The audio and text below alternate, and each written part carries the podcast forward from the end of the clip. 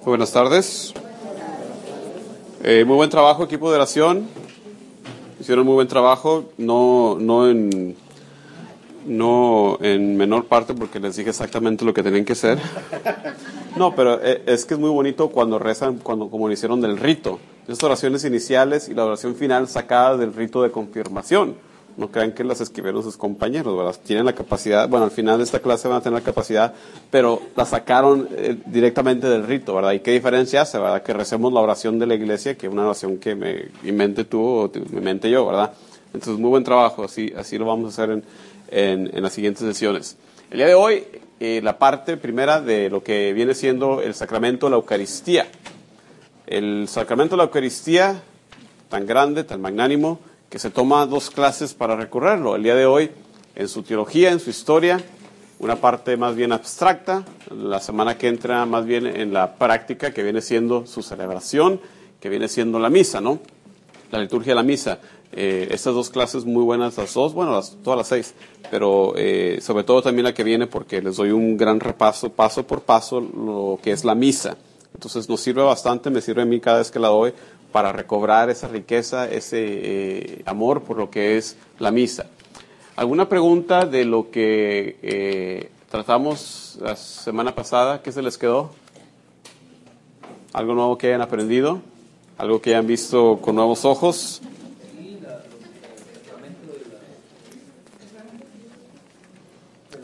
Fue hace ya dos semanas, ¿verdad? Entonces no me acuerdo ni lo que comí en la mañana. Duras penas, ¿verdad? Hablamos del bautismo, ¿verdad? Y muy amena la plática, muy amena la compañía de ustedes, así que eh, todo eso, ¿verdad? Las, las prefiguraciones, la teología, la importancia, muy bien. El día de hoy, la Eucaristía, que es el sacramento el sacramento. Si yo le pregunto cuál es el sacramento más importante, su respuesta debe ser Eucaristía. la Eucaristía, ¿verdad? Sacramento por excelencia.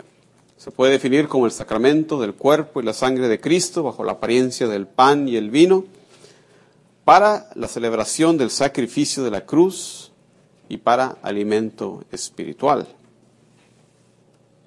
Nos dicen los padres del Concilio Vaticano II que la Eucaristía es fuente y cima de la vida cristiana, fuente y cima de la vida cristiana, o como dice, fuente y cumbre.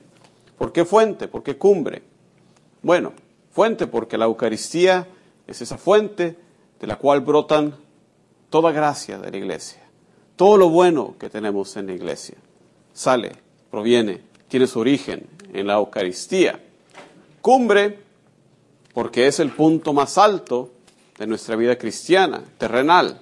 Aquí en la tierra, nuestro acercamiento más profundo a lo que esperamos alcanzar después de la muerte, lo vivimos ya de manera anticipada, de manera ya de prenda, de probadita, podemos decirlo ya, en la Eucaristía. Por eso es fuente y cumbre de la vida cristiana misterio de nuestra fe, porque contiene Cristo en su misterio de la salvación y alrededor de la Eucaristía convergen los demás misterios de la Iglesia, como vamos a ver en un momento. Compromiso de fe cotidiano. Es el primer sacramento que estamos repasando, a diferencia de otros como el bautismo, como la confirmación, como el matrimonio, como el orden, que se reciben cuántas veces? Una sola vez. En cambio, la Eucaristía, si tú quisieras, lo pudieras recibir cuántas veces? Todos los días. Todos los días hay misa, a excepción del Viernes Santo, ¿verdad? Ahí se un servicio eucarístico, pero aún así se da la Eucaristía, ¿verdad? Así que si tú quisieras, todos los días, hasta dos veces al día, según el derecho canónico, hasta dos veces al día. Entonces, se requiere una medida de fe paralela a la cual vemos en el Evangelio de Juan, capítulo 6, que es un pasaje muy importante para todos los católicos, que todos ustedes les recomiendo se lo memoricen, lo lean, estén bien familiarizados con Juan 6, porque es cuando Jesús nos empieza a divulgar el misterio eucarístico, eh, es su enseñanza eucarística, el discurso del pan de vida. Yo soy el pan de vida bajado del cielo, ¿verdad? Y es cuando Jesús nos empieza a revelar el misterio de la Eucaristía, donde nos dice, tienen que comer de mi cuerpo, beber de mi sangre. Todo iba muy bien con sus seguidores hasta que les dice eso. Cuando Él le dice a los que le venían siguiendo, tienen que comer de mi cuerpo y beber de mi sangre, ¿qué sucede? La gran mayoría se alejan. Pues para un judío, ¿verdad? Es algo eh, completamente ajeno a su sensibilidad religiosa, el decirle que comas el cuerpo, beber la sangre. Ellos no comen la sangre de nada. Y entonces dicen, pues este tipo está loco. Eso se trata, ¿verdad?, de un canibalismo. Y, lo, y se alejan. Jesús se voltea hacia los doce, les preguntan, ¿y ustedes qué piensan? ¿Ustedes también me van a dejar? ¿Cuál es la respuesta? Pedro dice, ¿verdad? Señor, ¿a dónde iremos? Tú tienes palabras de vida eterna. Ese mismo tipo de fe es lo que se requiere de nosotros día con día al vivir la Eucaristía. Se requiere un compromiso de fe cotidiano como el que mostró Pedro en aquel entonces. De cierta manera, como lo mencioné, eh, todos los demás misterios de nuestra fe convergen alrededor de la Eucaristía en esta imagen de, de una rueda, de una bicicleta, porque en la teología trinitaria, eh, las relaciones de la Eucaristía con la Trinidad. Es el don del Padre, es el regalo del Padre, es la presencia del Verbo encarnado, muerto y resucitado, todo esto por la efusión del Espíritu Santo. Podemos hablar de la teología de la creación, su relación con la Eucaristía, los frutos de la tierra eh, y del trabajo de los hombres, como nos dice la plegaria eucarística, se transforman sustancialmente en el cuerpo y la sangre de Jesucristo. La acción poderosa de Dios Creador que crea las cosas de la nada es invocada la Eucaristía y, y tenemos nosotros la dicha de participar entonces en nuestra salvación. Obviamente en la Cristología el misterio eucarístico hace referencia a las verdades, a la luz de la revelación, de lo que es toda la Cristología, la encarnación, la vida, la pasión, la muerte, la resurrección de Jesús, y también con referencia ¿verdad? a su retorno, como lo vamos a ver en un momento. Eh, sobre la teología de la gracia, la plenitud de la vida divina se nos comunica en este misterio que contiene, como nos dicen los padres del Concilio de Trento, no nada más la gracia, sino al autor mismo de la gracia. Los demás sacramentos nos dan gracia, pero la Eucaristía nos da también al autor mismo de la gracia. Esa es la, esa es la diferencia. Con las virtudes teologales, su relación, porque la Eucaristía exige ya la presencia, ejercita ya la presencia eh, de estas virtudes teologales, pero también las alimenta y las hace crecer. Todos saben lo que estoy hablando cuando digo virtudes teologales. Amén. Con la teología de la iglesia, que es la eclesiología, como nos dice el gran teólogo del siglo pasado, Henri de Lubac, la Eucaristía hace la iglesia y la iglesia hace la Eucaristía. Hay una estrecha relación entre la iglesia y la Eucaristía. Ahí donde está la iglesia, ahí está la Eucaristía, ahí donde está la Eucaristía, ahí está la iglesia. obviamente, su relación con la teología sacramental. Si, si esto lo viéramos en un modelo como un sistema solar, pues la Eucaristía es el Sol, ¿verdad? Con los demás planetas, los demás sacramentos a su alrededor. Los demás sacramentos eh, se puede ver hasta cierto punto existen para el servicio eh, orientados hacia la Eucaristía. Para poder participar en la Eucaristía se requiere estar bautizado, confirmado. Nos llevan a la mesa eucarística. El matrimonio, que santifica la unión del hombre y la mujer, uno de sus fines es la procreación, crear nuevos cristianos que participen en la Eucaristía, ¿verdad? Para poder santificar estos elementos requiere sacramento del orden. Entonces, de esta manera podemos ver todos los sacramentos, ¿verdad? Están orientados hacia la Eucaristía. Con la escatología también hay una gran relación. ¿Saben cuál es la escatología?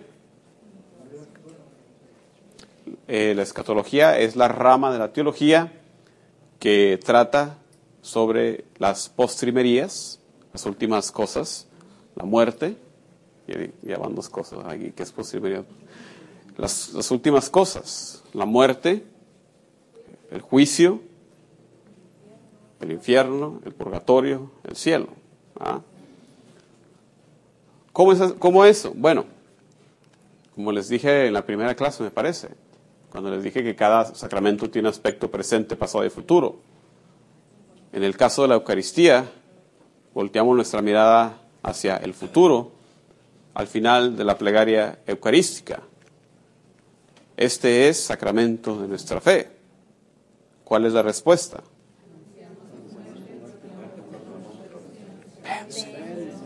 Volteamos la mirada hacia la puesta del sol, ¿verdad? Hasta la salida del sol, ¿verdad? Hacia ese sol, ¿verdad? Divino, esperando la venida de Jesucristo. Nos orienta entonces hacia ese final escatológico, hacia esa segunda venida de Jesucristo. ¿Alguna pregunta?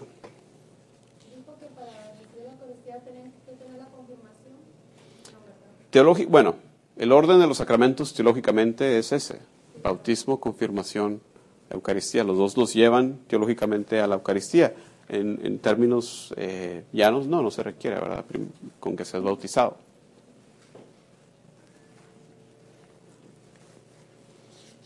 Esta clase yo creo que es una de las más eh, difíciles teológicamente por la grandeza del sacramento, pero yo creo que van a, van a pasarla bien también, van a aprender bastante si sobreviven. ¿Alguna pregunta, algún comentario? Estaba leyendo, eh, estaba leyendo porque en mi tiempo libre me gusta estudiar filosofía, estaba estudiando un libro de lógica, donde contaban una anécdota de eh, Sócrates, el primero de los grandes filósofos eh, griegos. Y decía que estaba él, no, era Aristóteles, uno de ellos. Y decía que al estar enseñando él una sesión y el pedir preguntas y a nadie ofrecer alguna pregunta, dijo él, les acabo de exponer una clase acerca de los tres niveles de conocimientos. El nivel de conocimiento divino, el nivel de conocimiento humano, el nivel de conocimiento de los brutos, o sea, de los animales. Es propio de los seres humanos el hacer preguntas, porque los dioses ya lo saben todo, no tienen que preguntarlo, y pues los brutos, los animales, no pueden hacer preguntas. dice Aristóteles, entonces no sé si felicitarlos porque han sido elevados al nivel de los dioses o insultarlos porque se han degradado al nivel de los animales. Y dije, tengo que compartirles esa anécdota allá en San Lucas. Lo dije. Lo, dijo, lo dijo Aristóteles, simplemente les comparto. Ok. Échenle la culpa a Aristóteles, no a mí. Quise compartirles, eh, como parte de esta clase, la enseñanza de San Juan Pablo II, que nos enseña, él, él, tuvo gran parte, eh, gran énfasis de su papado fue su enseñanza eucarística. Muchos de sus documentos, él tuvo varios documentos eh, que trataron acerca de la Eucaristía. En uno de ellos, él nos comparte eh, la teología de la Eucaristía como triple sacramento. Menciona en la encíclica Redemptor Hominis, que de hecho es su primer escrito, Redemptor Hominis. Nos cuenta él, eh, nos enseña de la Eucaristía en tres aspectos, como banquete, como sacrificio y como presencia. Y se me hizo una muy buena manera de enseñar acerca del sacramento. Y qué mejor fuente, ¿verdad?, que San Juan Pablo II. Él nos dice eh, que en la fe, como ya lo saben ustedes, eh, hay una gran importancia en el comer, en el banquete. Consideren el principio, consideren la creación, el primer gran mandato de Dios. Pueden comer del fruto de los árboles, menos, ¿verdad?, aquel. Entonces, un gran mandato, una gran prohibición. Todo que se revolvía alrededor del comer. Su vida, su relación con Dios de Adán y Eva era a través del comer, a través de un banquete. Más después, ¿verdad? Con la caída, con el pecado, esta relación se destruye. De cierta manera podemos decir que el pecado entra al mundo por una mala comida, una indigestión, ¿verdad? El comer lo que Dios les había dicho que no comieran. viéndolo desde el aspecto ¿verdad? Del, banquete, de la comida. Todo empezó con una mala comida. Pasando eh, por la historia del pueblo de Israel, la historia de la salvación, eh, menciona Juan Pablo II, eh, lo que ustedes ya saben, que Dios llamó al pueblo de Israel para hacer luz para otros pueblos, atraerlos hacia Dios. Y la manera en que es constituido el pueblo de Dios es, piensen ustedes, en el Éxodo. ¿Cómo los constituye Dios como pueblo antes de salir de Egipto? Una vez más, un banquete, una comida pascual, una cena pascual. Estamos viendo ya la importancia del comer, de los banquetes. El profeta Isaías nos cuenta, más adelante, sobre la restauración de Judá, cuando todas las tribus subirían a la cima del cerro. En la Biblia, cuando uno sube al cerro, ¿qué va a hacer al cerro? Va al encuentro con Dios. Físicamente, si, Dios está ahí arriba, ¿verdad? En la cosmología judía, y también en la nuestra, cuando decimos el cielo usualmente, ¿verdad? Cuando uno va más arriba, pues está más cerca de Dios, ¿verdad? Allá arriba, cuando suben todas las tribus, el templo está decorado con símbolos cósmicos, plantas, animales, de cierta manera evocando la restauración del jardín del Edén. Ahí serían instruidos, el cordero y el león estarían juntos. Dios mismo es el que les tiende un gran banquete. De esa manera ve el profeta Isaías y la restauración. Ya en el Nuevo Testamento podemos ver también eh, este, esta presencia de, de este concepto. Jesús, que es Dios encarnado, nace en dónde? Nace en Belén de Nazaret, ¿verdad? ¿En dónde? En un pesebre. Que yo no sé ustedes, ¿verdad? Yo, gente de ciudad, yo no sabía. El pesebre, pues es donde se le pone la comida a los animales. ¿Qué nos viene diciendo esto?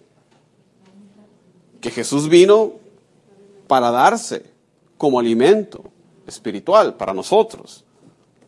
Eh, el pueblo de Belén, el término Belén significa lugar del pan. Todo esto, todas esas conexiones con lo que venía a ser en la Eucaristía. Y vean ustedes la característica tan, tan clara del ministerio terrenal de Jesús. A mí me gustó mucho el Evangelio de Lucas. Y si tú casualmente lees el Evangelio de Lucas, puedes ver que Jesús se la pasaba de pachanga en pachanga. Iba a comer con los fariseos y luego iba a comer con esos otros y luego su ministerio se desenvuelve en la comunión sobre la mesa que está abierta con todos, ¿verdad? Justos y pecadores, ricos y pobres. Vean lo que sucede después de la conversión de Mateo. ¿Qué hace Mateo? Echa un gran banquete, tira la casa por la ventana. Un gran banquete.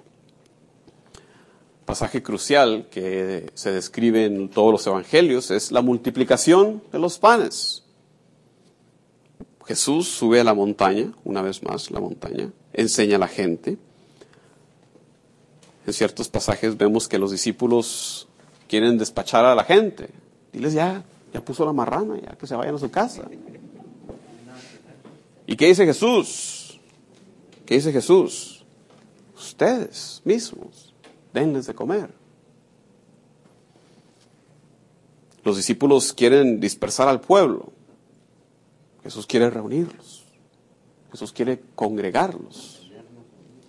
Quiere tenernos en comunión. El milagro sucede entonces cuando Jesús multiplica milagrosamente de lo que le dan. Y es lo mismo que sucede con nosotros. La medida en que nosotros nos entregamos a Jesús, Él nos devuelve multiplicados enormemente.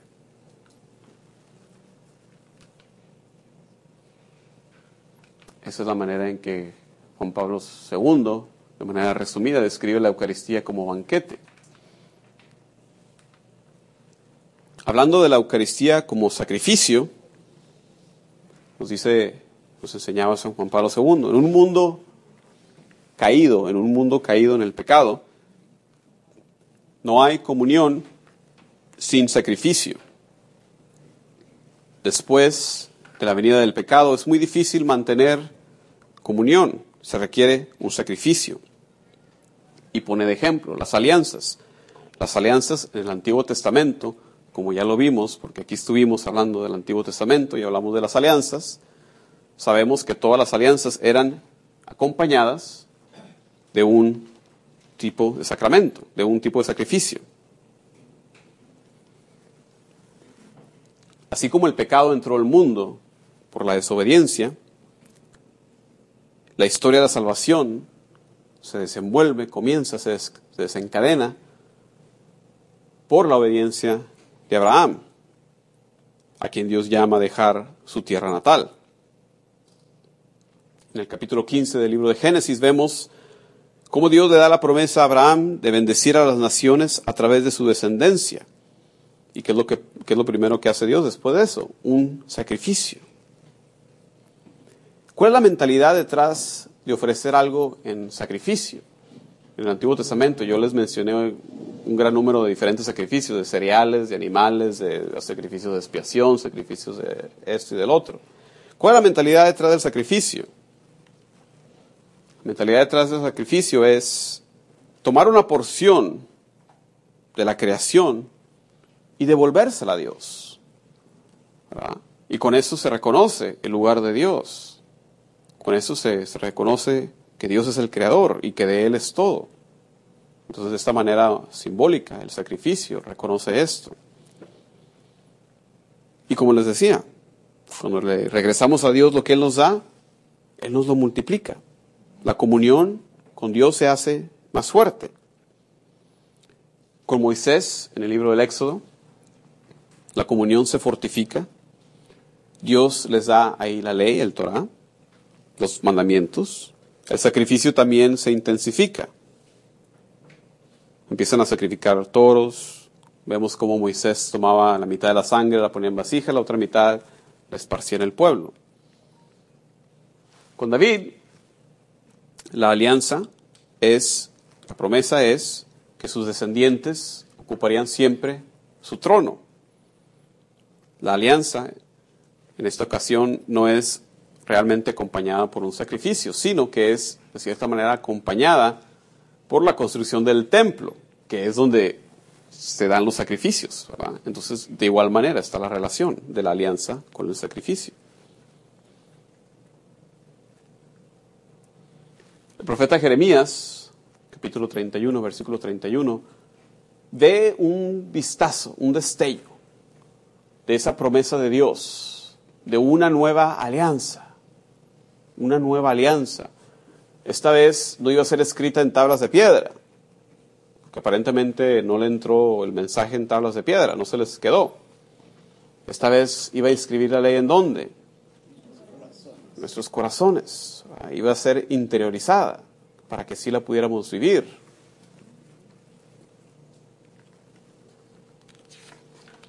El profeta Isaías también, eh, vemos esos pasajes del siervo sufriente, donde nos habla de los sacrificios, de todo lo que iba a padecer el Mesías.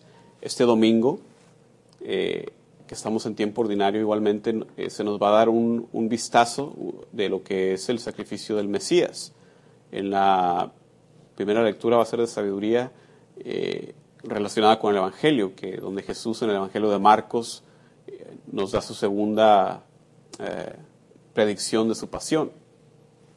Y el Salmo, todo está relacionado con, el siervo sufriente, con, la, con esa predicción del sufrimiento de Dios. Juan el Bautista, cuando entra a la escena,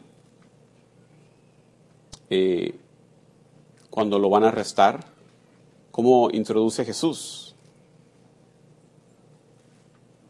cómo introduce Juan el Bautista a Jesús.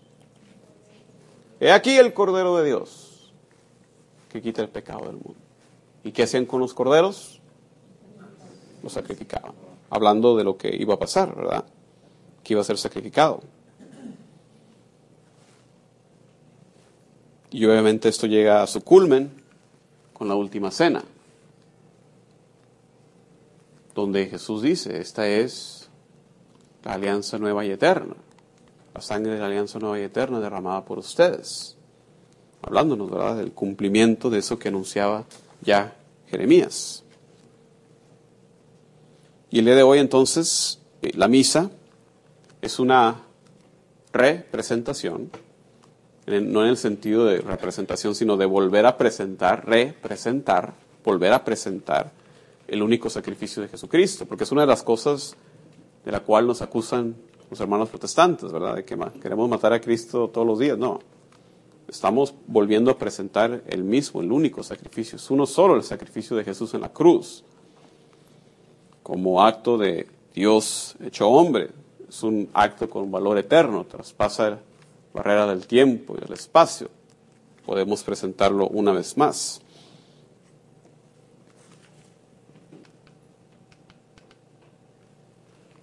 Finalmente, Eucaristía como presencia real. Es una creencia que nos distingue a nosotros como católicos. Para nosotros, la Eucaristía no es solo un símbolo. Cristo está realmente presente en la Eucaristía. Como ya les mencioné, Juan 6. Es ahí donde Jesús nos enseña esta teología eucarística.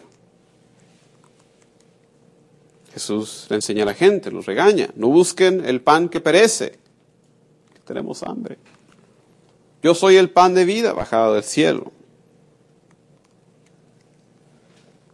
Cuando la gente lo deja, cuando la gente lo abandona, al decir Jesús, deben de comer de mi cuerpo y beber de mi sangre, si esa no era su intención, si eso no era lo que él quiso decir, pues les hubiera dicho, no, no, no, no, me malentendieron.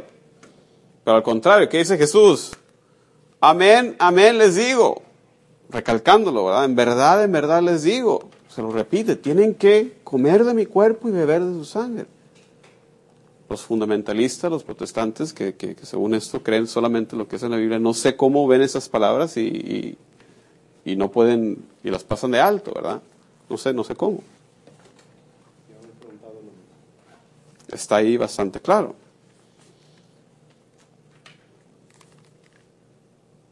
y ya hablamos de la fe cotidiana. ¿Alguna pregunta, algún comentario? No obstante eh, lo que dijo Aristóteles. De, de de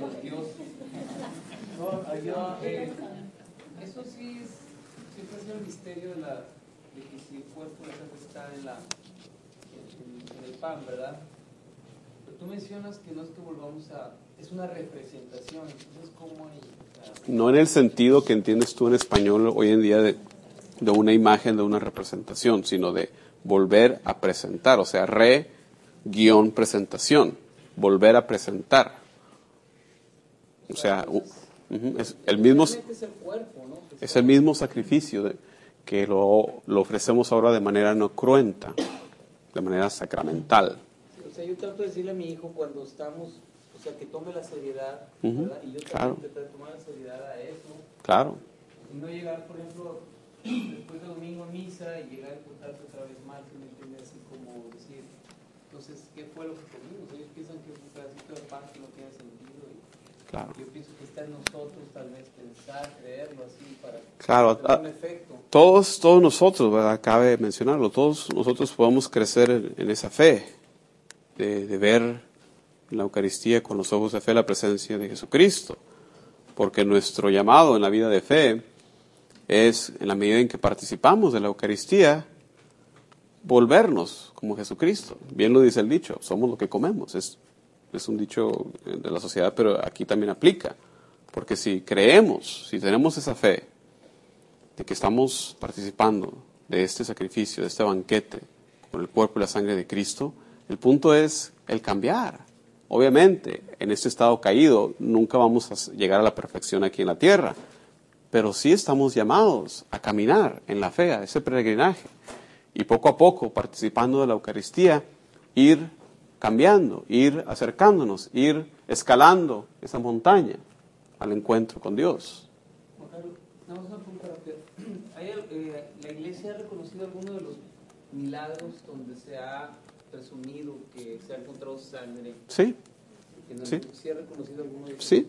De hecho, hemos visto varios de los papas que visitan eh, eh, los lugares donde están presentes esos milagros eucarísticos a, de cierta manera, presenciarlos, ¿verdad? Porque hay unos que ocurren en cierta temporada del año y, sí hemos visto que los papas con su presencia, con su presencia, ¿verdad? Pues están diciendo, ¿verdad? Que, la iglesia reconoce esos milagros, ¿sí?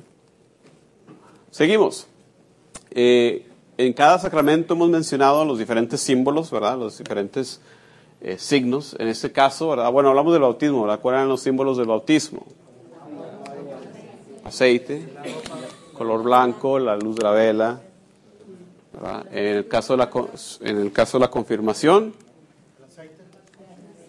el aceite la posición de manos, que simboliza la transmisión de la gracia, ¿verdad? la transmisión de un poder, eh, de una bendición. En el caso de la Eucaristía, bueno, ahí los tengo simplemente, pan y vino, que son símbolos bastante propios de lo que estamos aquí haciendo. Eh, son cosas simples que representan la comida y la bebida de las gentes de, esa región en tiempos de, Cristo. Y dicen algunos, no es broma, es, es verdad, dicen algunos cristianos, ¿verdad? algunas personas, bueno, pues hoy en día yo ni, ni pan ni vino, ¿verdad? yo Coca-Cola y tortillas o otra cosa, porque no puedo usar eso. Bueno, Dios es un Dios de la historia y el seguir usando estas especies nos recuerdan también que Cristo vino en cierto lugar, en cierto tiempo, eh, y aparte, pues Jesús nos dijo, hagan esto en memoria mía, ¿verdad? También son propios porque se perdería el significado del pan, por ejemplo, que está hecho de qué material? Está hecho de trigo. ¿Qué tiene que pasar con el trigo para volverse en pan? Tiene que triturarse, tiene que molerse, tiene que el trigo, como dice la canción, hay que morir para vivir. Eso es un símbolo propio, ¿verdad? Lo que hizo Jesús, que se dio por nosotros, que murió para darnos vida. Eh, la- mi hermana eh, ahora es una más cristiana, no católica, y cuando le ha acompañado, nada más por cortesía a su iglesia, el templo, eh, dan jugo de uva y unas galletitas. O sea, quieren copiar eh, No, como esta es la the real thing. No acepten imitaciones. Lo segundo, el vino.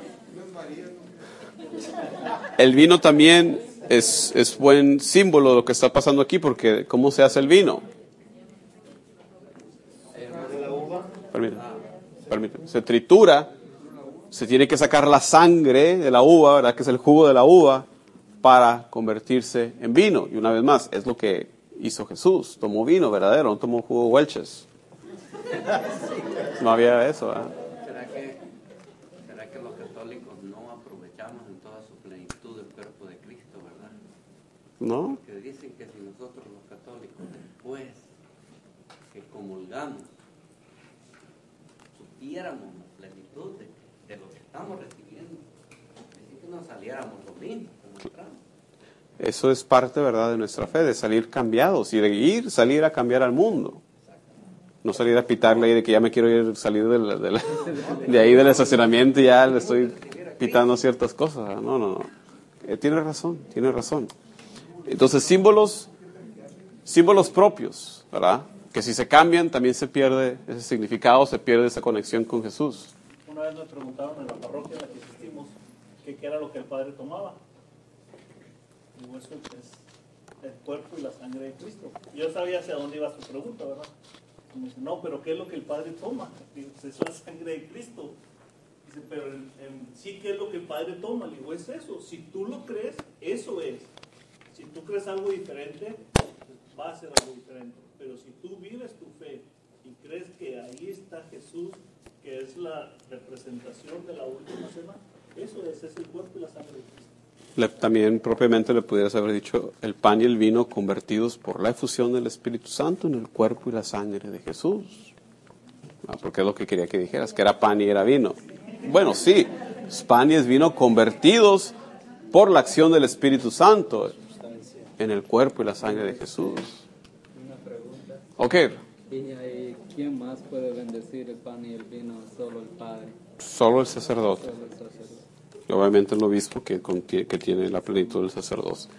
Diversos nombres del sacramento que están en su catecismo, en esos párrafos. Esto, esta lista podemos ver la grandeza del sacramento porque pues no, no nada más con un solo título, con un solo nombre puede abarcar la grandeza de ese sacramento. Eucaristía, primero que nada, ¿qué quiere decir el término mismo Eucaristía? Acción de gracias, que viene del idioma que ya van aprendiendo. Banquete del Señor, eh, porque se realiza eh, eh, dentro del contexto de la cena que celebró Jesús con sus discípulos en la víspera de su pasión. También nos habla del anticipo del banquete de bodas del Cordero en la Jerusalén celestial, que describe el libro del Apocalipsis, capítulo 19, versículo 9. Se le llama también fracción del pan, nombre muy antiguo. Es parte del rito eh, del banquete judío, parte de la cena de Pascua. Viene una parte donde se, se parte el pan. Fue utilizado también por Jesús cuando bendecía, cuando distribuía el pan como cabeza de familia, y lo vemos en los evangelios, también en la última cena. Con este gesto de la fracción del pan es también cuando, hacia el final del evangelio de Lucas, eh, es que lo reconocen esos dos discípulos, camino de Maús. Es cuando se les abren los ojos al partir el pan. Asamblea Eucarística, porque la Eucaristía se celebra en la asamblea de los fieles y es así expresión visible de la iglesia. Es memorial de la pasión y de la resurrección. Estamos recordando, pero no es un simple recordar a, la manera de nuestros hermanos judíos que tienen también esta, eh, este concepto cuando ellos celebran eh, la Pascua no es un simplemente recordar, es un volver a vivir los eventos. Lo mismo con esto, en la memorial de la pasión y de la muerte de nuestro Señor Jesucristo. Santo sacrificio, porque actualiza, como les comentaba en el bautismo, actualiza en nuestro hoy en día los eventos de aquel entonces, el sacrificio de Cristo. Santa y divina liturgia también, se le llama así, porque toda la liturgia de la iglesia encuentra su centro, su expresión más grande en la celebración de este sacramento. Santa Misa, el término misa, de hecho, viene de la despedida en el idioma latín. La despedida en latín es ite misa est. Pueden ir en paz, ¿verdad? Es como lo traducimos hoy, ¿verdad? Lo que decimos hoy en la despedida tiene ese aspecto de, misión, ¿verdad? De envío, de salir a llevar afuera, ¿verdad? Hacia el mundo lo que hemos celebrado ahí. Y comunión, ¿verdad? Llamamos comunión, que es el acto de recibir, de compartir la Eucaristía.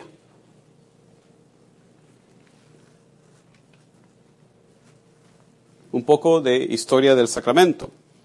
Hay que recordar que Jesús no vino a abolir la antigua alianza, sino a darle su cumplimiento, como él mismo nos dijo en el Evangelio de Mateo. Jesús entonces toma cosas establecidas, como la Pascua, ¿verdad? pero les da su significado definitivo. ¿Qué celebraban los judíos en la Pascua? El paso, ¿verdad? Del ángel de Dios como parte de, su proceso de, liberación. Según los estudiosos, ya la Pascua, eh, ya esa fiesta ya tenía raíces más antiguas. Cuando el pueblo de Dios era un pueblo nómada y celebraban, sacrificaban un cordero en la primavera, regando en los palos de la tienda de campaña su sangre como protección a los malos espíritus. Después se comía la carne rostizada tengo ahí Pascua y fiesta de panes. Se conglomeran esas dos, esas dos fiestas dentro de la Pascua una vez eh, después de los eventos del Éxodo. La fiesta de los panes ácimos era de origen más bien rural, donde se ofrecía, se dedicaba la primera barra de pan a Dios y después de esto se comía pan sin levadura por siete días. Entonces ya la cena pascual ya en sí tenía raíces más atrás en la historia. Para nosotros los católicos también entonces es muy importante conocer no solamente la teología eucarística, pero también los orígenes, la Pascua judía, y que eso incluye la, la historia que les acabo de comentar. ¿Eso era antes del éxodo? Sí, antes del éxodo, antes de ser constituidos en sí como pueblo de Dios. Entonces, con los eventos del éxodo se le da una nueva significancia a estas fiestas y una vez más con Jesús se le da un otro giro definitivo, ¿verdad? Eh, en el Antiguo Testamento, diferentes, eh, diferentes prefiguraciones, diferentes raíces, vemos cómo pan y vino se ofrecían como sacrificios entre las primicias de la tierra para reconocer al Creador.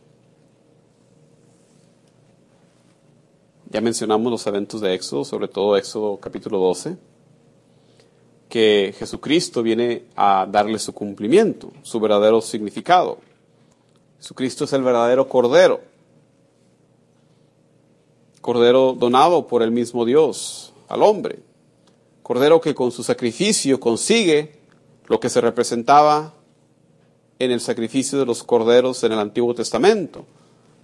Pero si ustedes se fijan, era un sacrificio que tenía que ser repetido, no era un sacrificio eficaz. Por eso les recalco, el sacrificio de Jesucristo es uno, es único, un sacrificio eficaz. Con ese sacrificio cesan los sacrificios del Antiguo Testamento. Eh, de cierta manera representado eso por el rasgamento del velo del templo.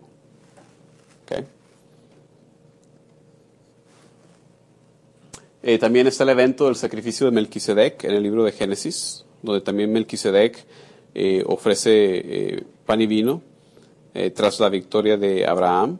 También es una prefiguración de esto. La identidad del, sacerdote Melquisedec, la iglesia lo identifica con Jesús, por el sacerdote este salir sin mención alguna de, de tener origen. Se le identifica usualmente en la iglesia con Jesús el evento durante el éxodo de el maná bajado del cielo. Jesús mismo nos lo dice en Juan capítulo 6, ¿verdad? Sus padres comieron ese maná, ¿verdad? Pero yo soy el verdadero pan del cielo.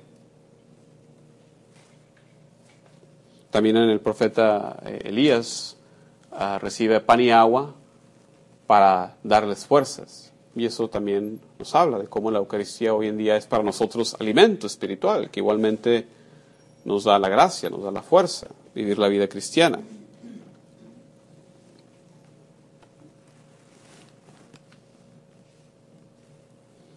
Entrando ya en el Nuevo Testamento, podemos ver, empezando con la boda de Caná, en el Evangelio de Juan, cómo el milagro de la transformación del agua al vino manifiesta la gloria de Jesús y de cierta manera eh, es un anticipo del banquete nupcial en el cual también participamos, ¿verdad? En cada Eucaristía. La multiplicación de los panes prefiguran la abundancia única de la Eucaristía. Y obviamente en la última cena Jesús toma estos signos que ya eran usados con anterioridad y les da esta nueva dimensión. El pan y el vino ofrecidos a Dios como acción de gracias a Dios por la creación, que pasaron a ser usados en el memorial del Éxodo, ahora son el cuerpo y la sangre de Cristo ofrecidos para nuestra salvación.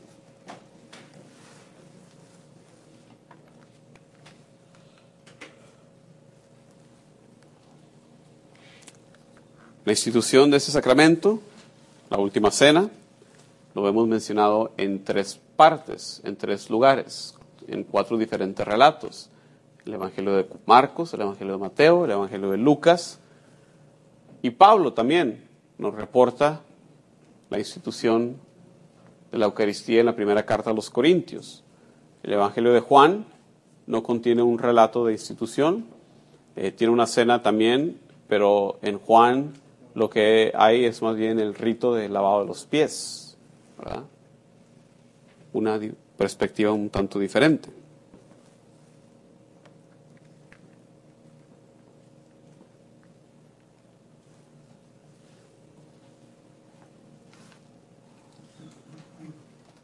podemos ver cómo se relacionan, ¿verdad? Esos relatos de la institución con lo que hacemos hoy en la liturgia.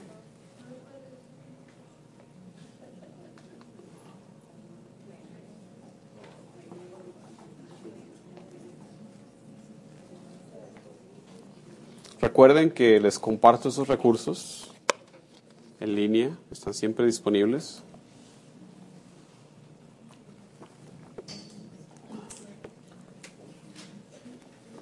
Por eso siempre digo, no tienen que escribirlos porque pueden obtenerlos fácilmente.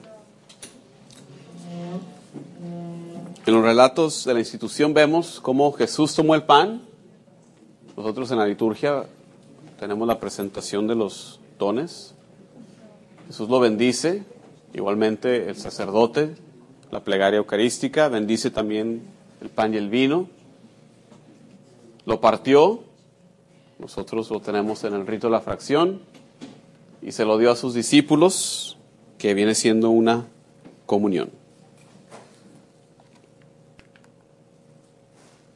¿Alguna pregunta, algún comentario hasta el momento? Acabas de decir ahorita que ah, en la otra anterior Juan, no habla de eso, pero Juan tiene el, el lavado de pies. Sí, o sea que Juan obviamente tiene también una última cena, pero en su última cena de Juan no se hace un relato de la institución, sino que consiste del lavado de los pies de los discípulos. Se puede decir que sería la comparación a. Sí, y hay ciertas conexiones eh, que no tengo tiempo para hablar, pero, eh, o sea, no es completamente diferente, o sea, no es completamente ajeno, ¿verdad?, a la Eucaristía. Bueno, pues, porque fíjate que, por ejemplo, yo he estado en, la, en, la, en el retiro de Ax, en la parte donde estamos acabando de pies, y no le había tomado ese estilo yo. A lo de Pensé que todo esto era secreto. Sí, la relación, la relación no me la he encontrado yo. Entonces, que De, de, de hecho, eh, de hecho, algo interesante en la historia de la iglesia es que dicen los estudiosos que en un principio no solamente existía el bautismo como rito de iniciación, sino que el lavado de pies en ciertas comunidades, quizás de origen joánico, el lavado de pies se usaba como rito inicia- iniciativo. Más después, obviamente, va coalesciendo la cosa y el bautismo gana, como quien dice, gana el día como rito de iniciación. Hoy en día, eh, afuera de- del, del Jueves Santo, ¿verdad? Pues ya no lo usamos como rito, sino únicamente en, el- en la misa del Jueves Santo. Por allá había otra hermano. no sé, ahí la conexión. S- Obviamente, sí, es una prefiguración, ¿verdad? Eh, porque ahí Abraham, dispuesto a sacrificar a su hijo, carga la leña del fuego, carga el madero, como Jesús cargó su propia cruz. Y igualmente suben a el monte, en, este, en el caso de Jesús, el, el monte del Calvario, ¿verdad? Sí, no, tiene grandes puntos de conexión y, y la iglesia lo interpreta, obviamente, como prefiguración de lo que vino a ser Jesús. Tengo hambre, vámonos al descanso. Bendigamos los alimentos, recordando que estamos en presencia de Dios, en el nombre del Padre, el Hijo y el Espíritu Santo. Te damos gracias, Señor, por tenernos aquí reunidos en tu nombre. Te pedimos, mande su Santo Espíritu en nuestro corazón, en nuestra mente, que penetre tu verdad en nosotros, todo lo que quieras que aprendamos, Señor. Danos también la valentía de llevarlos a las personas, a los hermanos que necesitan escuchar este mensaje de la salvación. Te pedimos ahora también que bendigas sus alimentos que vamos a comer, bendiga las manos que lo han preparado, las manos que tienen hambre, hambre de ti, a nosotros que tenemos pan. Amén. Del Padre, del Hijo y del Espíritu Santo. Eh, continuamos con nuestro tema. Estamos ahora en lo que es la historia del sacramento. Ya hablamos un poco del trasfondo bíblico, Antiguo Testamento, un poco del Nuevo. Ahora lo que es la Eucaristía en la historia. Empezando con eh, la iglesia primitiva, los primeros años de la iglesia. Como ustedes sabrán, en los primeros años, la celebración de la Eucaristía no se hacía en iglesias así bonitas y grandes, ¿verdad? Como las tenemos hoy con aire acondicionado y todo eso, ¿verdad? Donde se celebraban las primeras misas, las primeras celebraciones de la Eucaristía. En las casas particulares. De hecho, lo más probable es que eran en las casas de las personas adineradas, porque ¿quién más iba a tener un cuartote así, verdad? Grandote como este, vamos a decir, para recibir a los hermanos. Lo más probable es que eran las casas, y las casas no como la mía, ¿verdad? Sino que más bien de personas adineradas, ¿verdad? En primera instancia, como vemos en el testimonio de los hechos de los apóstoles, después de la muerte de Jesús, los apóstoles no dejaron de asistir a la sinagoga. Ellos seguían, se veían aún, se identificaban como judíos. Entonces no dejaban, los que eran judíos en primera instancia, no dejaban de cumplir con la ley de Moisés y no dejaban, ¿verdad?, como parte de esto de asistir a la sinagoga, sino que iban a la sinagoga en qué día? El sábado, como lo hacen los judíos todavía hoy en día, en el Shabbat, en el séptimo día. Pero luego realizaban esa fracción del pan, se reunían para que nosotros llamamos misa, ¿verdad? Eucaristía el día de hoy. ¿En qué día? El domingo. Entonces dobleteaban, ¿verdad? Sábado y domingo. En primera instancia, la primera generación de seguidores de Jesús, judíos todos ellos, ¿verdad? Los doce apóstoles, judíos. La Virgen María, judía. Jesús, judíos, todos, ¿verdad? Celebraban de esa manera. Fue, eh, sino hasta más después, que se separan los cristianos de la sinagoga, más bien nos echan, eventualmente. Eventualmente nos echan de la sinagoga. Y es ahí cuando se empieza a agarrar una identidad diferente, ¿verdad? En un principio era un eh, cristianos de origen judío, ¿verdad? Obviamente, como vemos en los Hechos de los Apóstoles, en las cartas de Pablo, Pablo se encarga de la predicación a los gentiles, y es ahí de, ahí entonces cuando el elemento gentil entra en la iglesia, hasta que eventualmente la mayoría los miembros de, iglesia, de la iglesia eran de origen gentil, ¿verdad? O sea, los no judíos. ¿Ok? Hacia la mitad del segundo siglo, eh, San Justino Mártir eh, nos da un testimonio muy importante. Por ahí del año 150 él nos describe ya la misa, la celebración de la liturgia de la palabra, seguida por la liturgia de la Eucaristía. Eso es lo mismo que tenemos hoy en día, ¿verdad? Liturgia de la palabra, liturgia de la Eucaristía. Y en el año 150, Justino Mártir ya nos da esa definición. Nos distingue diferentes elementos. Nos dice cómo se reunía la comunidad en el día del sol. ¿Cuál es el día del sol? Es el Sunday, ¿verdad? El, el domingo. Es cierto. Bajo la, bajo la presidencia del obispo, bajo la presidencia del obispo, que también en primera instancia no estaba separado de los papeles de presbítero y obispo, más bien en la cabeza de cada iglesia local era el obispo, ¿verdad? Y se reunían por ser el día memorial de la resurrección del Señor. Relata San Justino, que tenía lugar una lectura de la palabra, empezando por los profetas y luego los apóstoles. Lo mismo el día de hoy, ¿verdad? Antiguo Testamento y luego Nuevo Testamento. Terminando con plegarias comunes y el beso de la paz. ¿Tenemos todavía esas cosas? Sí. Tenemos la oración comunitaria, son las plegarias comunes, y tenemos el rito de la paz, un poco diferente de como se hacía antes. Entonces, ellos buscaban la relación del Antiguo Testamento y, y con el Nuevo, o sea, con a lo mejor también de que esto se cumplió aquí y daban, por eso buscaban. Claro, siempre ha sido un elemento. Eh, más adelante con comentaristas como Origen, que es el primer gran biblista de la iglesia, eh, interpreta de, manera alegórica todo, el Antiguo Testamento que habla de Jesús. Pero sí, desde, desde siempre. Eh, después tenía lugar la plegaria eucarística, perdón, lo que se puede llamar liturgia eucarística con la presentación de los dones. Después la oración de acción de gracias, que es pronunciada por el que preside y a la que todos responden con amén. Todo eso lo tenemos todavía el día de hoy. La única diferencia es que en aquel entonces, como pueden ver, el beso de la paz estaba en otro lugar. Hoy lo hemos movido. Y por ahí algunos liturgi- eh, especialistas en liturgia dicen, bueno, que está un poco fuera del lugar ahorita donde está el, el saludo de la paz. Como que rompe un poco el, el flujo. Sobre todo aquí en nuestras comunidades, ¿verdad? Que estás ahí, te vas a dos, tres, cuatro bancas, ¿verdad? Y que- Pero como podemos ver, en aquel entonces estaba en otro lugar. Pero todos lo tenemos, ¿verdad? Tenemos la presentación de los dones, tenemos la oración de la acción de gracias, que es la, nuestra plegaria eucarística, y el gran amén. San Justino Martín nos, reporta esto.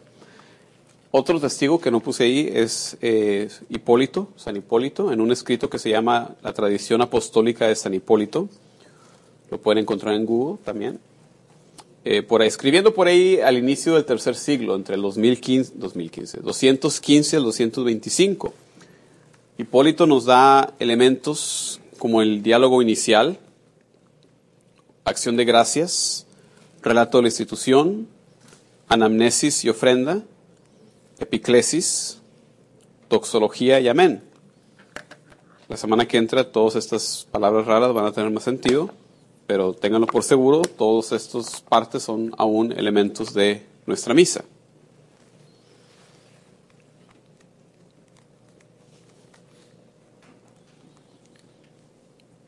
Hay un periodo de creatividad y fijación en lo que va con la liturgia, como les puse ahí, en el siglo IV.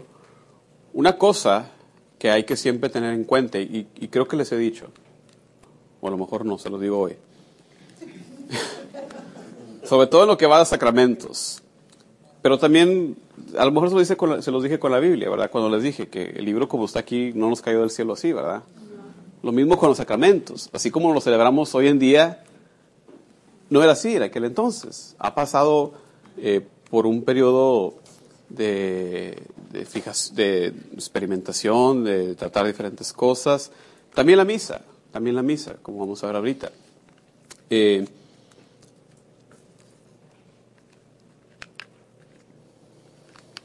por ejemplo, yo hice un estudio como parte de una de mis clases, que pueden encontrar en mi sitio de internet, está en inglés, no lo he traducido, eh, sobre la historia de los diferentes cambios en la misa. Y, me enteré de varias cosas. Por ejemplo, las vestimentas que tienen los sacerdotes el, día de hoy y que usaban también con anterioridad, se derivan de las vestimentas de la corte del Imperio Romano. Eh, son una imitación de los diferentes funcionarios. Lenguaje. ¿Cuál es el lenguaje original de la liturgia? No. No es griego tampoco, pero ya estamos más cerca de la respuesta. Hebreo tampoco sería el idioma original. Arameo. El lenguaje común, el lenguaje de cada día de los judíos en tiempos de Jesús era el arameo. El hebreo es como, era para ellos ya en tiempos de Jesús lo que nosotros, para nosotros es el latín, o sea, era el lenguaje ya del culto. Ya no se hablaba día a día como para nosotros, ¿ok?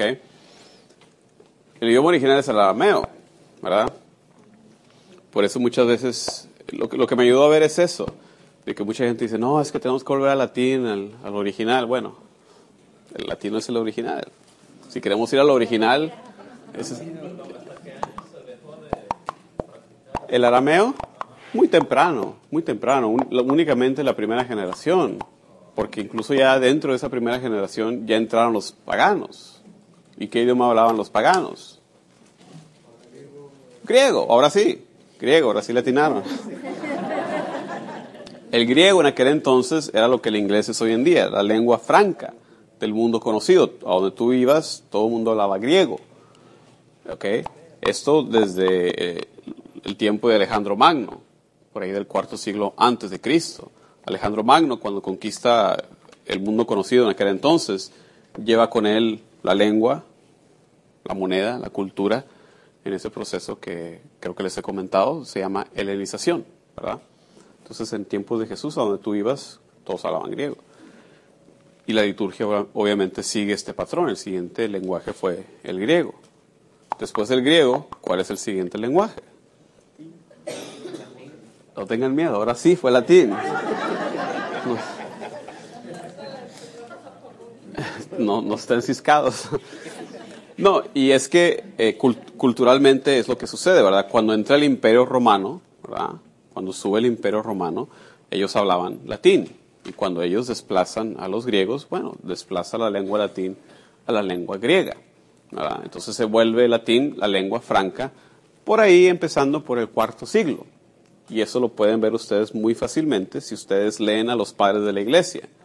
Los primeros padres de la iglesia, todos ellos eran padres griegos, hasta llegar por ahí de- del cuarto siglo, con personas como Tertuliano, eh, uno el, el primero de los padres latín, que nos da muchos términos de la teología en latín, eh, y sobre todo el más grande de los padres, San Agustín, que es mi santo patrón, eh, el más grande de los padres eh, latinos. Por ahí hay una mano.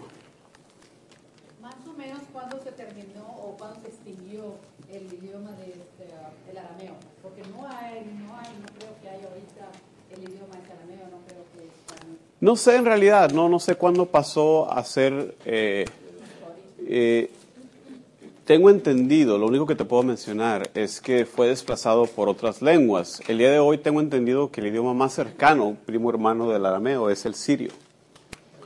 Sirio, siriaco.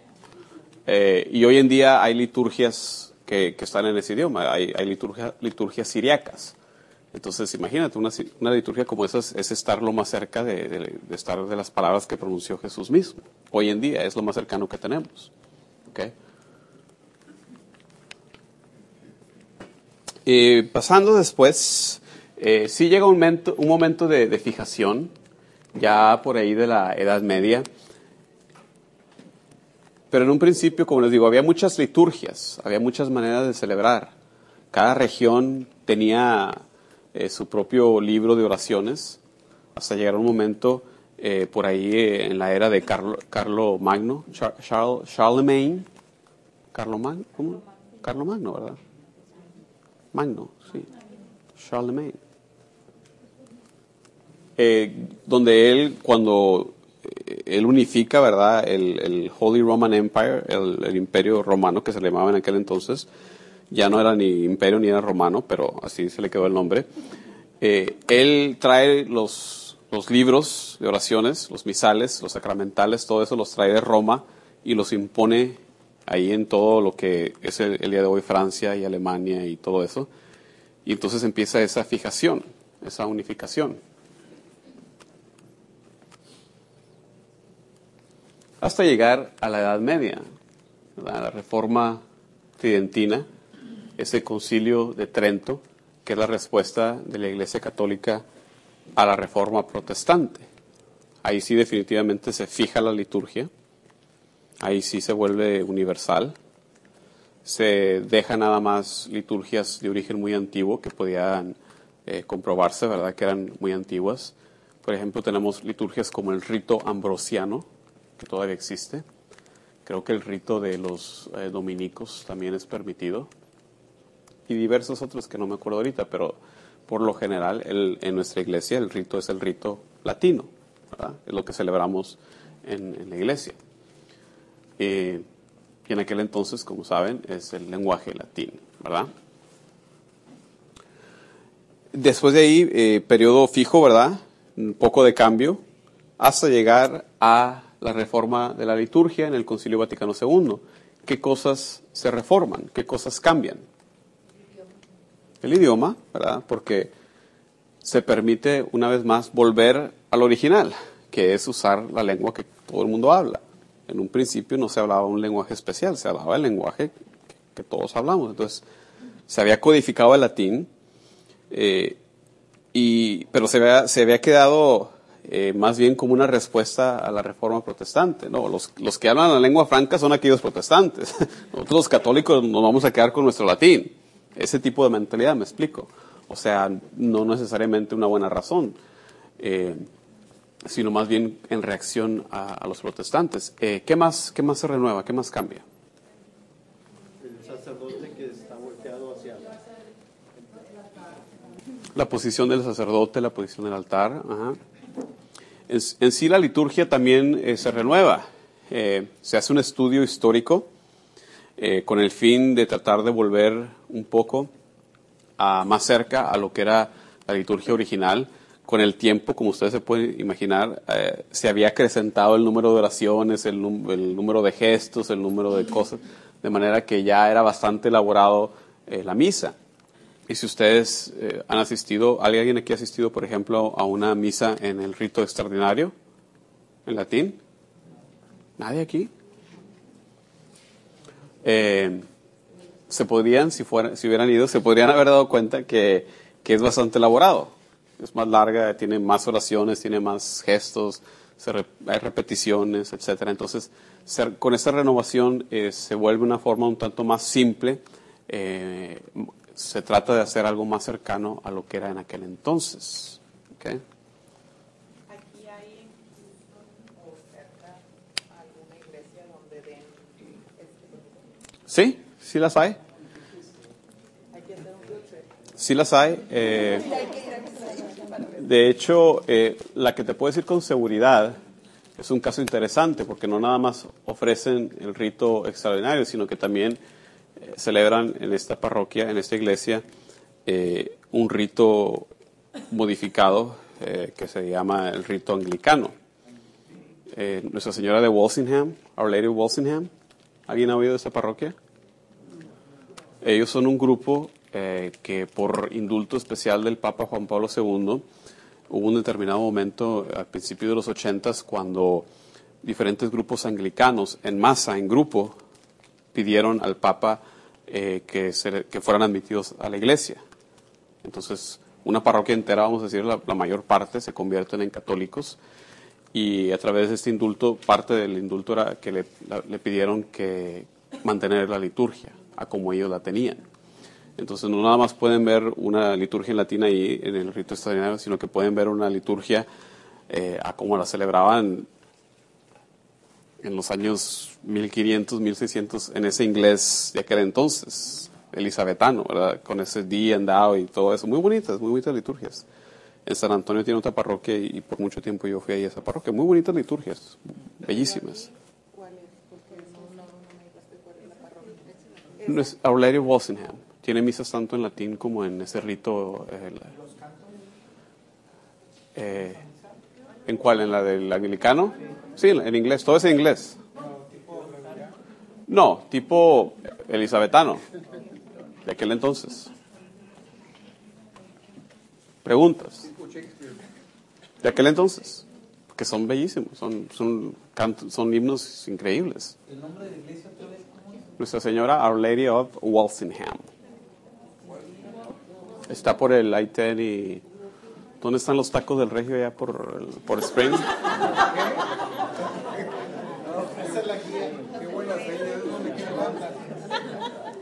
¿Cuál es la calle? eh, ¿Long Point? En Google. ya me dio hambre otra vez. Déjale un...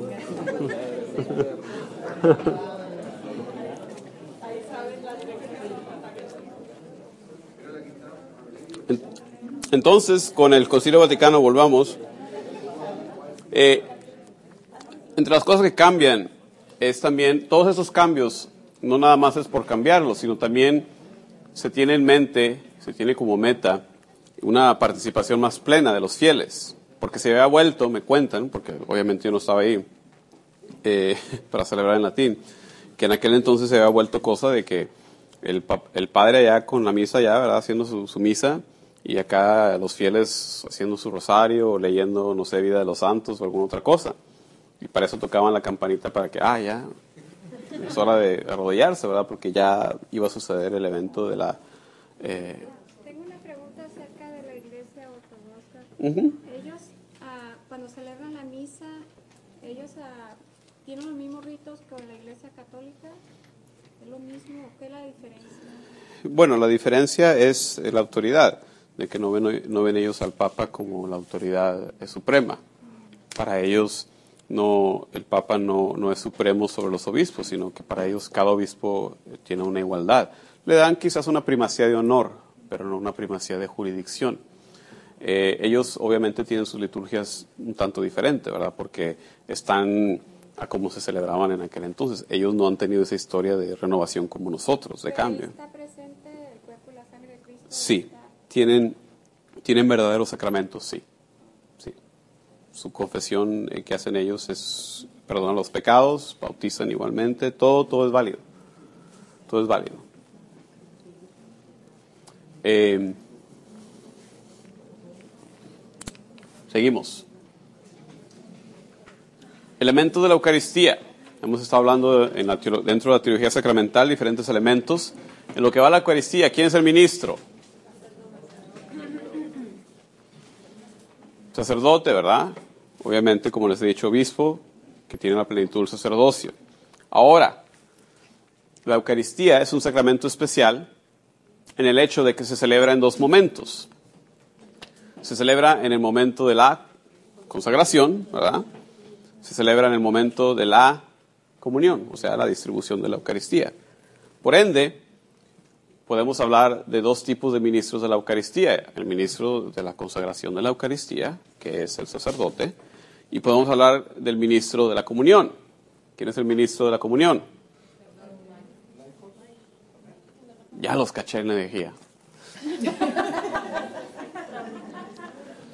Vamos a hacer la distinción, ¿verdad? Ordinariamente, el ministro de la comunión es el presbítero y el diácono. El diácono también es ministro ordinariamente, el ministro ordinario de la comunión. Y haciendo la distinción, entonces, podemos hablar de un ministro extraordinario de la comunión, que puede ser, ahora sí, un laico, ¿verdad? No, no, no los vaya a cachar diciendo en mi presencia, ah, es que yo soy ministro de la comunión, de ministro de la Eucaristía, porque te voy a decir felicidades en tu elevación al sacerdocio.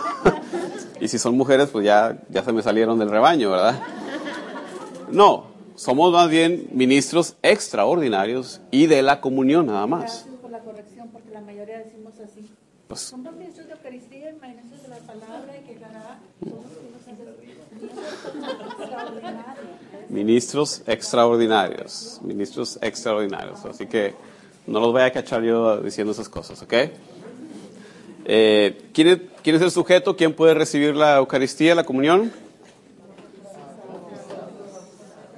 Todo bautizado, dice el derecho canónico, todo bautizado puede y debe recibir la Sagrada Eucaristía. Obviamente hay otras eh, estipulaciones, ¿verdad? Eh, en el caso de la primera vez que recibe uno, bueno, tiene que estar con una cierta preparación, ¿verdad? Haber eh, sido formado en el significado, ¿verdad? La importancia de, de, recibir el cuerpo y la sangre de Jesús, ¿verdad? Por eso tenemos programas de primera comunión, ¿verdad? De preparación para la primera comunión. Y, y también eh, en, en, el caso práctico de que nos dice la iglesia que deben de tener ya la edad de razón, para que sepan también lo que está sucediendo, ¿verdad? Esto es ordinariamente. En casos de peligro de muerte o en casos eh, especiales, cualquier persona bautizada. Acuérdense ustedes, no sé si ya les he comentado, en un principio la iglesia bautizaba, la segunda unción, confirmación, y con una gotita de la preciosa sangre, hacía esto con bebés.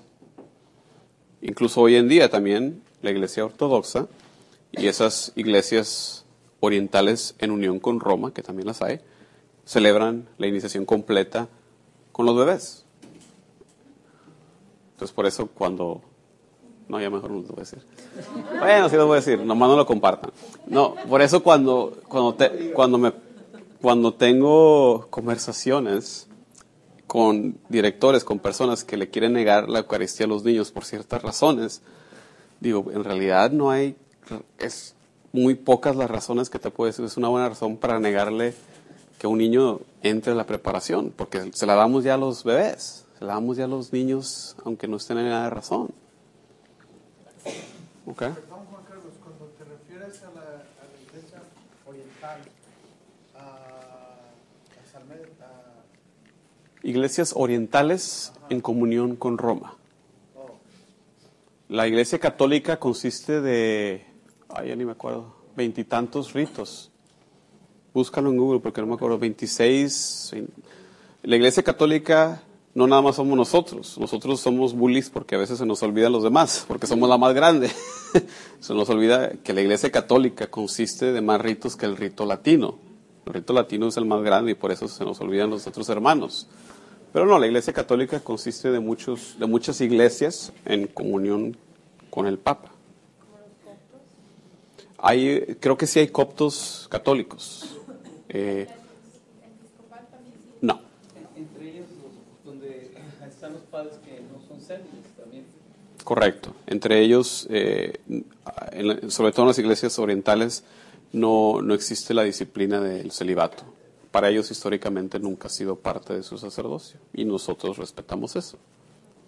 Aunque, ha- aunque ha habido veces en la historia que los hemos querido forzar, pero esa es otra historia. Están en común. Por eso usualmente nos llevamos como católicos romanos, ¿verdad? haciendo esa distinción, pero bueno, somos católicos y punto.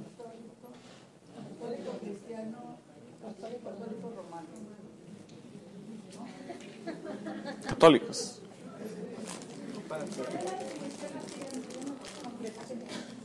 Católicos.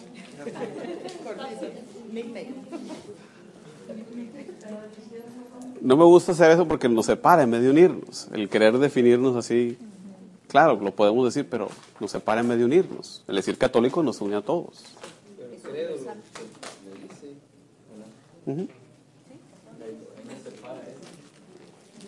Materia. ¿Cuál es la materia de ese sacramento? El pan y el vino. La forma. Hablamos de la forma del bautismo. Yo te bautizo en el nombre del Padre, del Hijo y del Espíritu Santo. Hablamos de la forma de la confirmación que era. Ahí se acuerdan. La, la oración, la fórmula. Ya quedaron reprobados. Por un justo se han salvado todos los pecadores.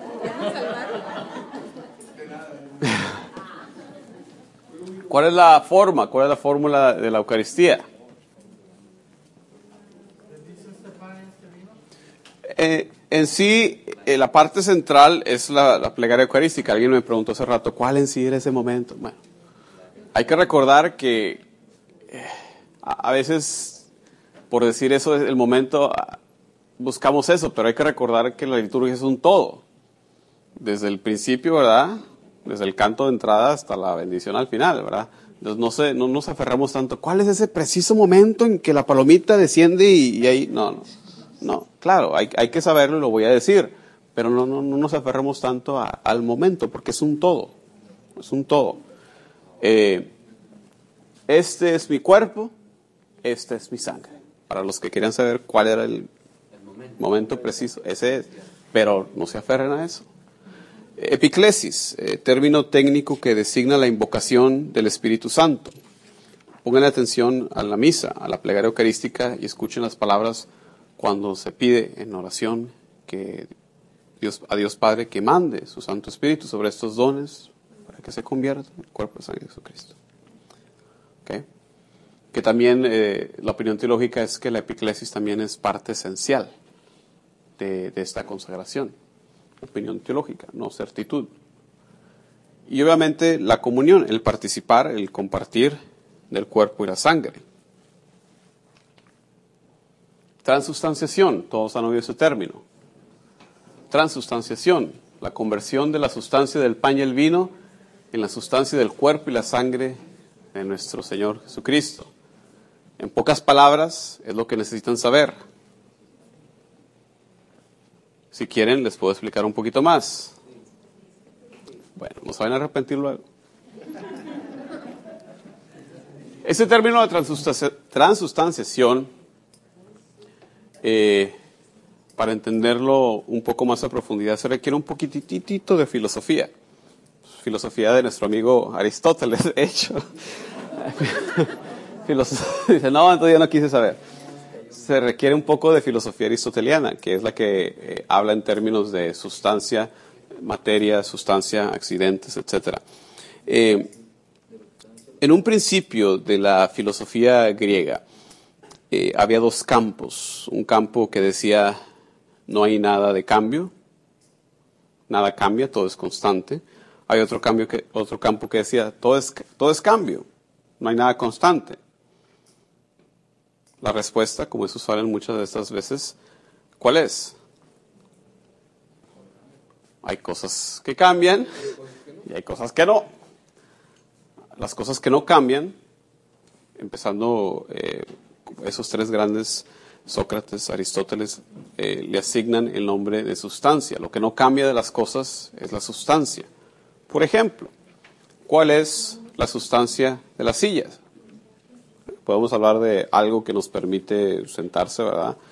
Eso es lo sustancial. Y reconocemos sillas de diferentes tamaños, colores, materiales, ¿verdad? Pero reconocemos a la silla, ¿verdad? Bueno, lo que hace la silla silla es la sustancia.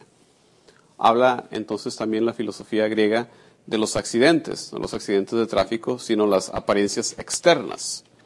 Podemos ver sillas de tres patas, de cuatro patas, sin patas, taburetes de diferentes materiales. Todas esas cosas son las cosas externas, que no importa qué tan diferente sea una silla de otra. Bueno, reconocemos, ¿verdad? Una vez más, la esencia, lo esencial, ¿verdad? Decimos, son sillas. ¿Ok? En lo que va a la Eucaristía, la Iglesia usa entonces, se apoya de la filosofía para describir este cambio como un cambio sustancial. Lo que cambia es la sustancia, o sea, lo que hace pan, pan, y lo que hace vino, vino, es lo que cambia. Y entra ahora en este cambio la sustancia del cuerpo y de la sangre de Jesús. Por eso hablamos de un cambio sustancial, no, no de una transformación. Porque ¿qué es una transformación? Es un cambio de las formas, es un cambio de lo exterior, de lo aparente, lo visible. No, en este caso no es una transformación. Por eso tampoco no, no, no, no me vaya, los quiero cachar diciendo la transformación de la Eucaristía, porque herejía es más bien cambio sustancial. Entonces, en pocas palabras, de esa manera la Iglesia se apoya para eh, definir lo que es este cambio. Dentro de la teología del sacramento también está este concepto de la presencia real, presencia real de Jesucristo en la Eucaristía. Pregunta, pregunta, ¿cuánto tiempo dura la presencia real de Jesús en la Eucaristía? Sí.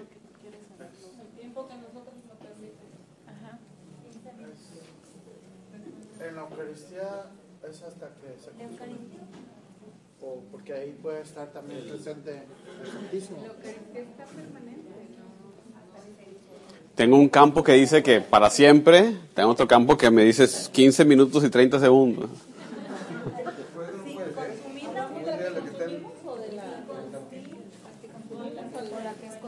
Cuando consumes la Eucaristía, ¿cuánto dura la presencia real?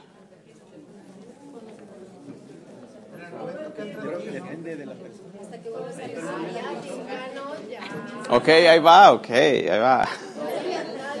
No le ti- no, Tú consumes, tú recibes el cuerpo de Cristo consciente, lo más consciente que puedes, y se da un momento de, de, de que tú lo aceptas.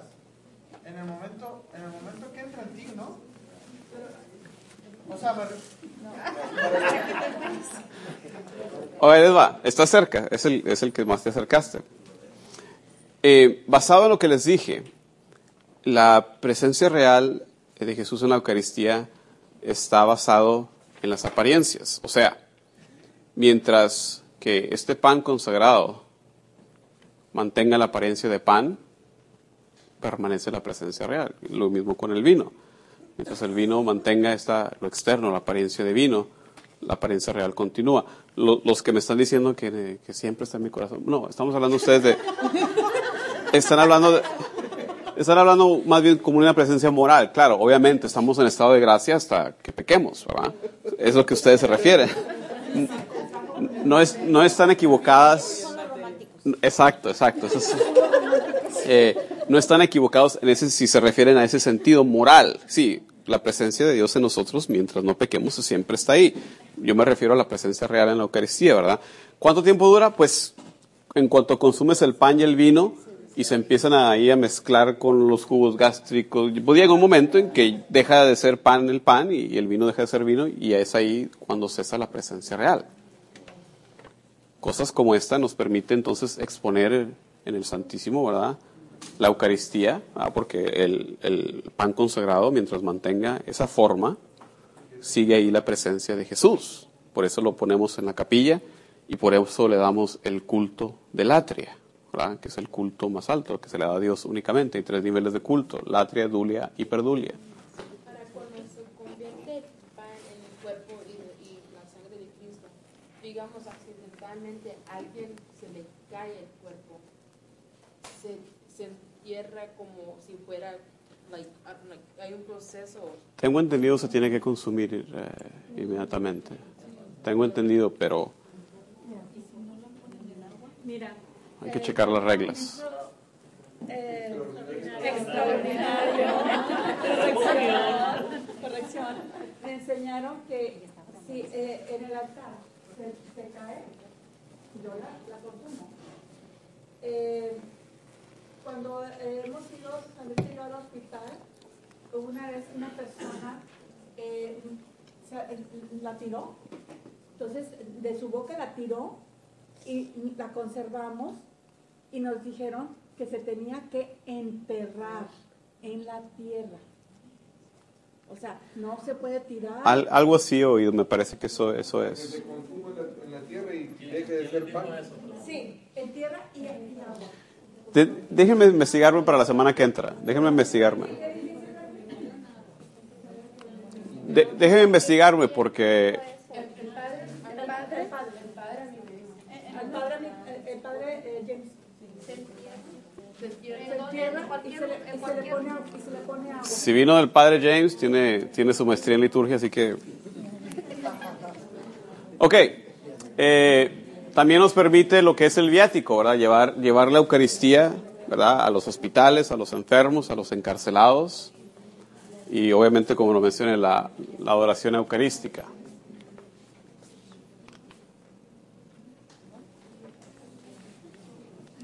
¿Alguna pregunta hasta el momento? Bueno, el- lo del vino también, que no se consume en una misa, o se lo toman. Se lo- eso sí lo tienen, porque como se descompone más rápidamente, ese sí, si tú te fijas, los, los ministros, el acólito, que es- no lo quiero hacer con alcohólico, pero se lo tiene, lo tiene que consumir. Y, y eso es otro punto. Yo, yo he tenido discusiones con personas que dicen, no, no te puedes emborrachar con tomar la sangre de Cristo. Claro que sí. Los, los efectos, los accidentes de la materia permanecen. Si te comes un, si consumes un kilo del cuerpo de la sangre de Cristo, engordas un kilo.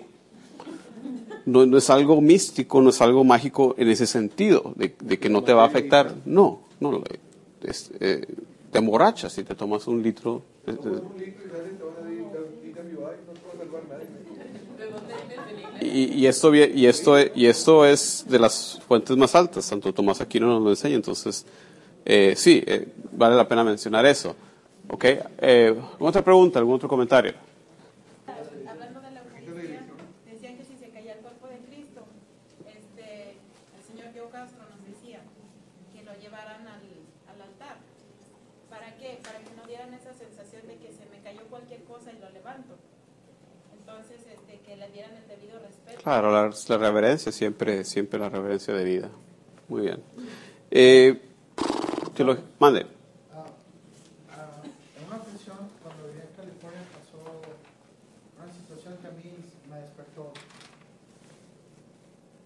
Todos los que vamos a misa regularmente tenemos la intención de comulgar. Pero hay gente que va y recibe la comunión y no comulga. Porque esto era una, sin, sin que suene a discriminación, no sé qué nacionalidad era la persona, pero era una señora de color tomó la Eucaristía, hizo que, se la, que, que comulgó y se la guardó en la mano y se la llevó. Gracias a Dios la persona que estaba cuidando, la que tenía la patrulla, Sí, un ministro, sí. se dio cuenta y se fue detrás de ella. Ah, porque regularmente lo usan para hacer, ah, ¿cómo se llama? Sí, cosas malas, pues. Pues es importante que también nosotros, los que entendemos, cuando vamos a misa, tengamos ojo las personas que van Sí. cerca de nosotros, que comulguen. Y, y es triste porque, fíjate, ¿Sacrilegio se llama? sí, pero fíjate, tienen más fe esas personas, porque, claro, del lado equivocado, que muchos de nosotros. Porque ellos saben que, que esto no es algo común y corriente. De manera irónica, ellos tienen más fe que nosotros. También otra observación de que eh, cuando consumimos eh, el vino, si se nos cae, o si, por ejemplo, de repente una persona tomó y se le escurrió de voladita con, eh, Purificador. con el purificador, así, una señora dijo, ay, qué linda, qué amable. Servicio completo aquí, ¿verdad? Ay, gracias. Ok, tengo nada más un par de minutos, permítanme. Eh, sí, parece, sí. Muy bien. Me parece que ya mencionamos esto.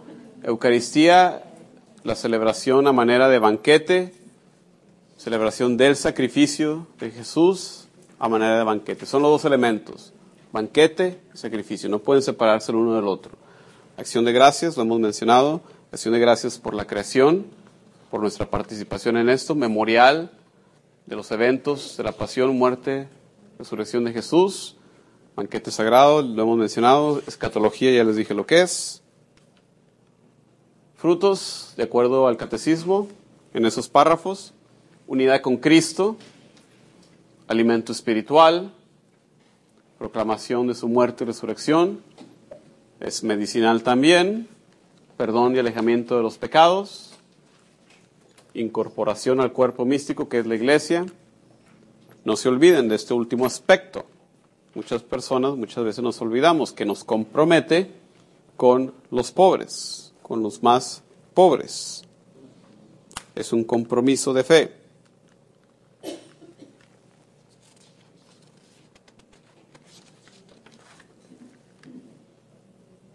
Todo eso está en su catecismo, 1391-1397.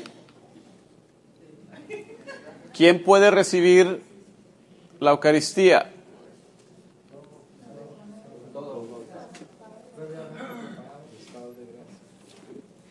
Una persona ya católica ya bautizada, estado de gracia, no se olviden, el ayuno. Hoy en día el ayuno es de cuánto tiempo? Una hora. O sea, mientras no estés echando un taco en misa, estás bien. Anteriormente, ¿cuánto era el ayuno? Era el ayuno completo, de la caída del sol, ¿verdad? Por eso no había misas de 12, ni de 3, ni de 5 de la tarde, todos mayados ahí, ¿verdad? No, la misa de las 6 ahí es donde estaba todo el mundo, las 6 de la mañana. Porque ese, eh, el, el ayuno entonces sí era verdadero, bueno. Pero la iglesia, ¿verdad? Como madre, como buena madre y maestra, bueno, lo que quiere es que recibamos la Eucaristía, ¿verdad? Por eso ya se bajó el requerimiento del ayuno a que sea una horita nada más. Una horita.